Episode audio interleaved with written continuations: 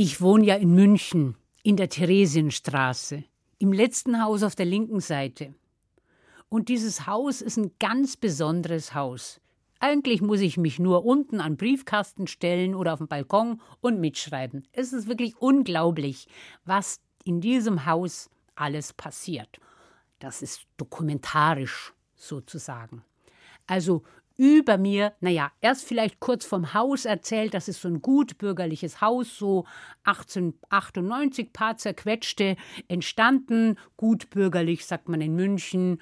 Manche haben noch ein bisschen Stuck und ein bisschen Parkett und über uns im vierten wohnt die Frau Peter Müller. Und die wohnt da mit ihrem Sohn seit 1962.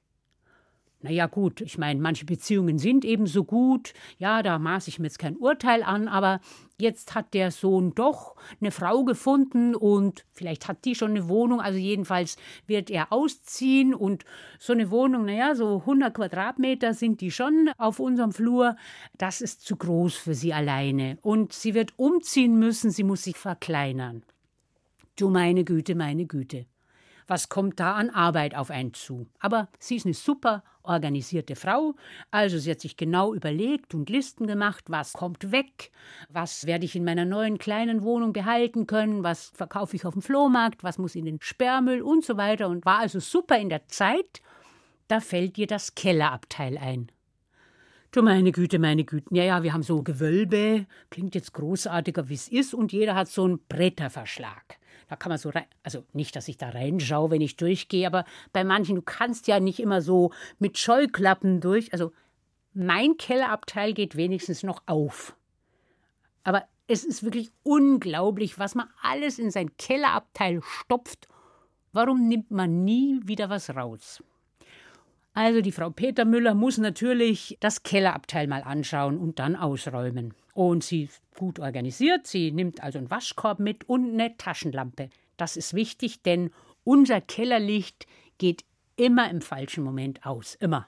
Kennt man ja, man steht irgendwie so gerade so, zack, das Licht aus und der Lichtschalter ewig weit weg. Also, sie nimmt eine Lampe mit, den Waschkorb und steigt die Stockwerke hinunter, macht erst die Metalltüre auf und geht dann den Gang hinunter und sperrt ihr Kellerabteil auf. Du meine Güte, meine Güte, meine Güte. Warum schmeißt man nie was weg? Ski fallen ihr entgegen gleich. Seit 75 fährt sie gar nicht mehr Ski.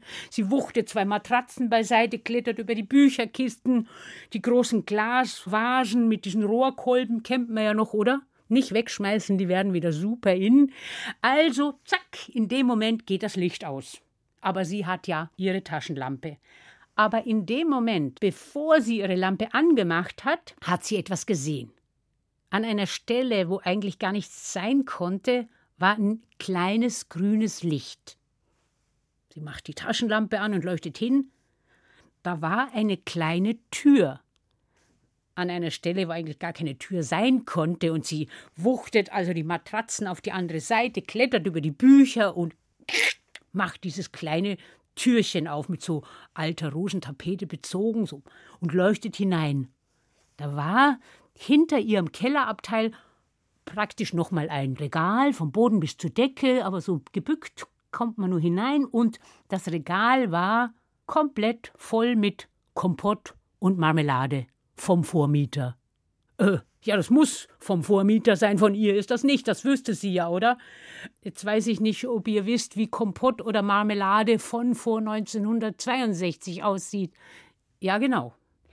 Also manche Marmeladen, da war etwas dazugekommen, also so gespinstartige Teile, andere hatten nur den Aggregatzustand verändert. Da war keine Flüssigkeit mehr drin. Da waren wie so Zylinder, so Himbeer, Erdbeerzylinder, so Johannisbeer.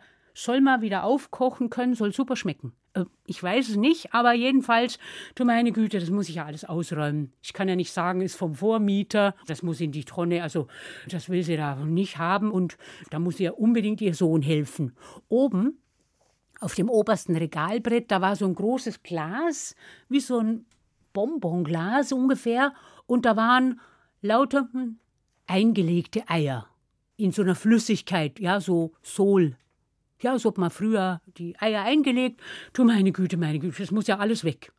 Also sie klettert wieder raus, macht das Türchen zu, schiebt die Matratzen beiseite über die Bücherkissen, die Ski wieder an die alte Stelle, sperrt zu, geht vor, lässt die Metalltüre ins Schloss fallen.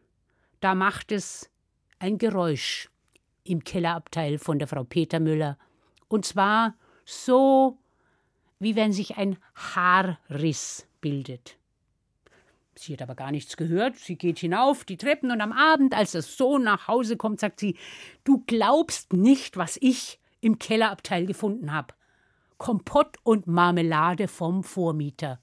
Wahnsinnig interessant, sagt er. Ja, ich meine, das muss ich alles ausräumen. Ich brauche unbedingt deine Hilfe. Übermorgen kommen die Tonnenmänner. Das will ich da nicht länger haben. Morgen müssen wir das.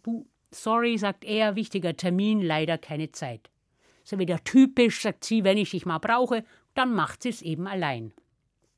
Am anderen Morgen, Waschkorb mit Taschenlampe bewaffnet, geht die Frau Petermüller wieder die Treppen hinunter, sperrt die Türen auf und Ski beiseite, wuchtet die Matratzen rüber, klettert über die Bücherkisten und macht das Türchen auf und fängt an und räumt diese äh, so Rumtopf auch dabei, das hat nur so schwer geschwappt, oh, alles und bringt das sofort in die, also wir haben eigentlich ganz strenge Mülltrennung, aber ich gebe es zu, sie hat alles einfach Restmüll, boah, alles so rein, ich weiß nicht, zehnmal auf und ab und leuchtet nochmal rein. Da war doch oben dieses große Glas. Aber in dem Glas, da war überhaupt keine Flüssigkeit mehr.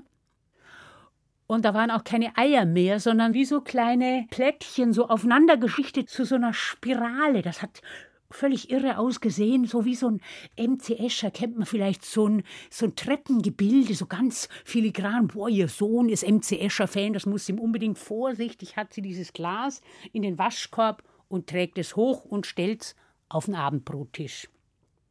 Als der Sohn nach Hause kommt, sagt er, was bitte? Ich schwöre, da waren gestern 20 Eier in Flüssigkeit. Also flüssig ist da nichts mehr, sagt der Sohn.